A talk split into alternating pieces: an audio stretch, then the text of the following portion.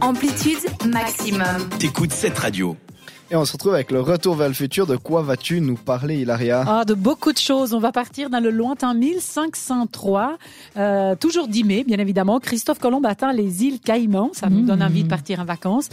Pour ceux qui ne le connaissaient pas, Colomb est un navigateur génois chargé d'atteindre à la base l'Asie orientale, donc les fameuses Indes. Et il célèbre, il est célèbre pour avoir justement réussi, pas tout à fait ça, mais en 1422, découvre l'Amérique.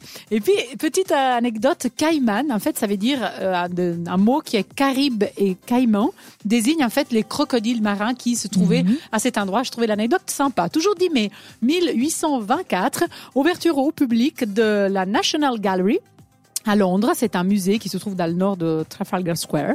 Et ce que je trouvais sympa, c'est qu'une bonne partie de ce musée est gratuit parce qu'en fait, la collection appartient à l'État britannique.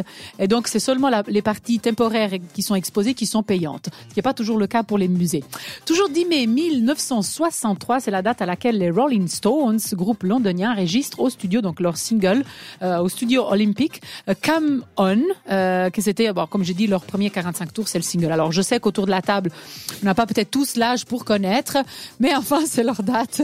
Euh, apparemment, euh, c'était la période avec leur nouveau, leur nouveau euh, manager, cette maison de disques qui s'appelle Decca, et son directeur artistique qui s'appelait, enfin, s'appelle toujours, je pense pas s'il est vivant, Dick Rowe, euh, qui était justement célèbre pour avoir refusé les Beatles, mais qui lui, par contre, a fait connaître les Rolling Stones et ce premier euh, single qui était d'ailleurs une reprise euh, de Chuck Berry. Toujours 10 mai 1994, l'élection, une large majorité de Nelson Mandela, que tout le monde connaît, je connaît, pense, ouais.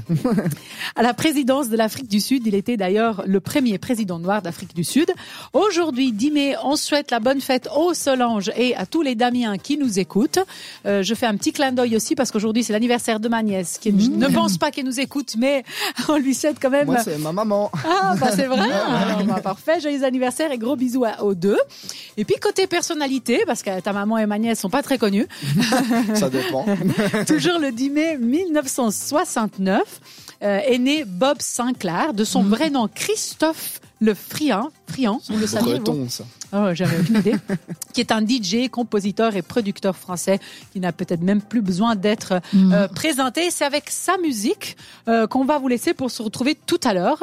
Ça sera quoi? Et comme tu l'as très bien dit, on va écouter Love Generation de Bob Sinclair. À tout de suite.